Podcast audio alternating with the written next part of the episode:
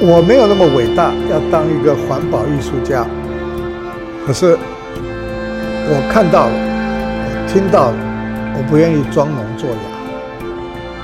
所以我能做的事情只有一件，就是我会画画。所以我就要用我的画笔，替这些濒临绝种的野生动物，还有这些绝美的大自然去发声。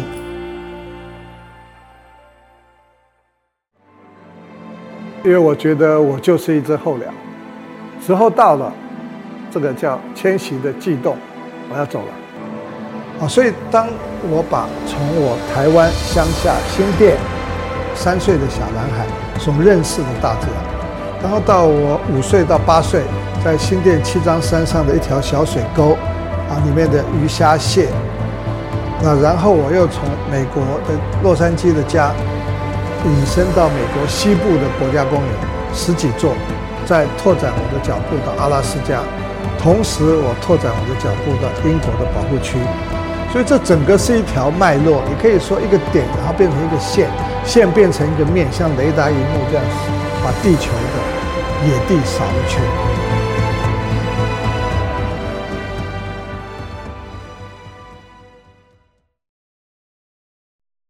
Wind Migration 这个 DVD，其中穿过一个古堡，后来才知道是一个法国北方的修道院的画面，深深的打动了我。这是我十几年来难度最高的一次，然后我觉得我自己通过了这个挑战。那我如何要把这些雁当做我心中的一个球体？把所有的正常的色彩全部变成高反差，然后有一个金边在它的背部。怀着惴惴不安的心情画了一个礼拜，啊，终于逐渐天际线的边缘出现了金光。一边画一边似乎可以感觉到这些白颊黑雁扇着翅膀经过我的旁边。听得到哗哗哗的声音，还有其中头尾两只都在鸣叫，呼叫同伴跟紧。古堡或修道院为中景，阳光为远景，然后把星罗棋布的沼泽视觉上让它导引到古堡。我希望表现呃巨大。宏伟的景观之前的一些走兽或者飞禽，所以酋长岩的游准就变成我特别注意的一个目标。呃，大自然的结构本身就赋予了非常多样性的变化。我喜欢写实，写实和具象是从希腊罗马一直承袭下来的以假乱真的效果。所以讲就是它只是一张纸或者一张画布啊，你用色彩去表现，层层叠叠的堆叠，完成一个似乎要让观众相信这是真实的物体、真实的海岸、真实的岩石、真实的游准、捕猎、赛鸽以及亲子之间的教育行为。其实它的载体只是一张纸。是用块面之间的质感、块面之间的色彩差异以及对比，形成抽象的美。所以具象之中有抽象，抽象之中有具象。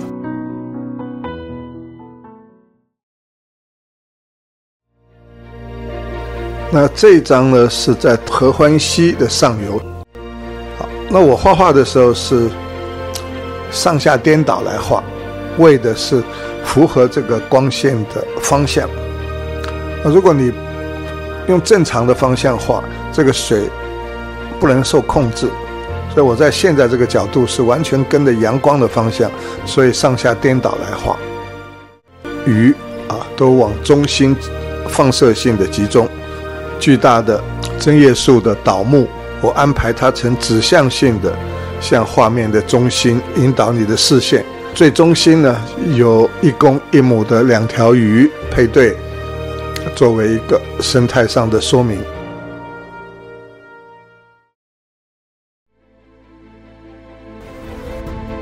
美洲野牛，一群都是三五十只。如果你碰到它渡河的时候，那个壮观的景色，如果你站在地面上，它距离你在二三十公尺的时候，你会感觉到地面轻微的震动。然后它的爪子所踏出来的雪径，啊，激起的雪花以及冰块被踩裂的嚓啦的声音，啊，鼻子中间喷出来的烟雾，还有头部，尤其是鼻端，因为不停的铲雪，啊，结成冰渣，连他的胡须都有冰柱垂下来。看着它庞大的身躯，如此艰困的在冰雪上生存，很让人产生自然界真是奥秘的感觉。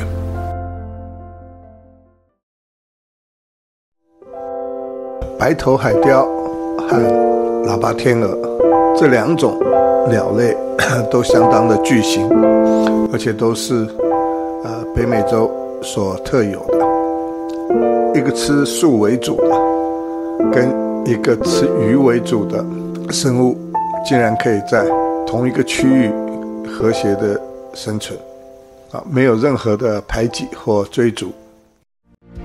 这一片浅浅的、很窄的河域了，事实上是非常嘈杂的，鱼拍鳍的声音，海雕互相竞争、互相排挤，啊，抢夺一条鲑鱼。其实沿岸。无数的数不清的鲑鱼，差不多两三公里的河段、树梢、河滩地、枯倒的残木上，甚至浅水中，都有着白头海雕的活动。这张画里面，呃，有两个对我来说比较难表达的，画多了也不行，画少了也不行，就是远山的层次。另外一个就是这前景的四只天鹅，该有的造型。该有的明暗对比都不能少，但是千万没有必要去表达细节，而且在呃当时我的眼睛里面也看不到任何的细节，因为前景距离我二十公尺之内全部是迷迷蒙蒙的啊烟雾，所以当你看尽了天下的美景，美景就可以尽收你的画面。